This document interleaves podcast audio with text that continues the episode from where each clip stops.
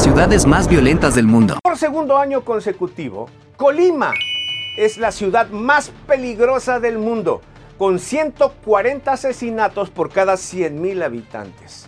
También es curioso que dos ciudades de este estado Colima están en las primeras cinco más peligrosas del mundo. En este caso, Colima, Colima y Manzanillo, Colima. Las otras ciudades que están en el top 5 de las ciudades más peligrosas son Ciudad Obregón en segundo lugar y también Zamora en el estado de Michoacán.